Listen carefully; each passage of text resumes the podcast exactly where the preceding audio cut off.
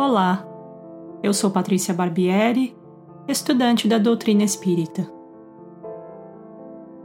Para estudar a doutrina espírita, a primeira etapa é escolher e reunir os materiais a serem estudados. No último episódio, falei sobre as palestras e como elas podem nos levar a conhecer novas obras espíritas. Isso sem dúvida pode ajudar mas há outras formas mais rápidas e eficientes de pesquisar. Para estudar e buscar assuntos específicos na codificação espírita, há algumas opções. O site kardecpedia.com faz relação entre as obras da codificação, de forma que quando lemos uma determinada passagem em uma das obras, é possível visualizar na mesma página os itens relacionados na mesma obra ou nas demais obras da codificação. Também é possível baixar a maioria das obras de Kardec gratuitamente no site da Federação Espírita Brasileira e fazer uma busca nos arquivos eletrônicos, o que facilita muito encontrar o assunto pesquisado. Outra opção é olhar o índice geral no final dessas obras. No entanto, tenha em mente que o índice pode não listar todas as páginas relevantes a um assunto.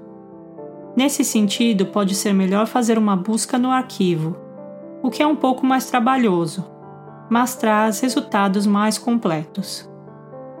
Mesmo porque, dependendo da editora pela qual o seu livro foi lançado, ele pode não ter um índice geral. Buscando no Google pelos principais autores espíritas, geralmente você poderá encontrar e baixar os seus livros gratuitamente. E dessa forma familiarizar-se com cada livro, visualizando rapidamente o sumário para decidir se o livro é relevante para o estudo que irá realizar.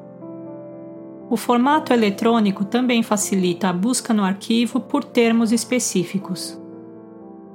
Outra opção é assinar o Kindle Unlimited na amazon.com.br, onde é possível encontrar grande quantidade de livros espíritas, principalmente os livros lançados pela Federação Espírita Brasileira. Também é possível visualizar o sumário de alguns livros Kindle no site da Amazon, o que ajuda a conhecer as obras e saber quais temas são abordados.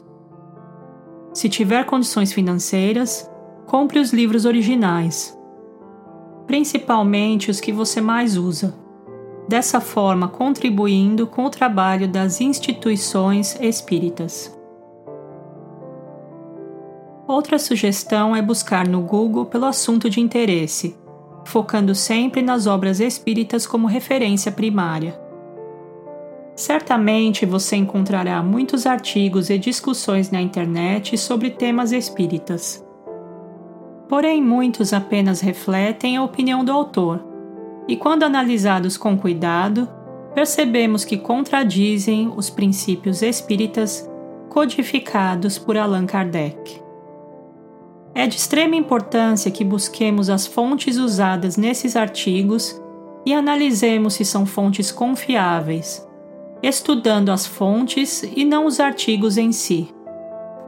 Quando encontramos um artigo que nos chame a atenção, exercitemos o nosso pensamento crítico, comparando as informações contidas no artigo com a fonte, pois muitas vezes a informação trazida no artigo foi mal interpretada ou nem aparece na fonte.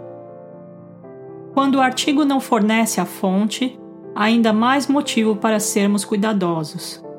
Nesse caso, podemos comparar com outros materiais para verificar se a informação tem algum fundamento.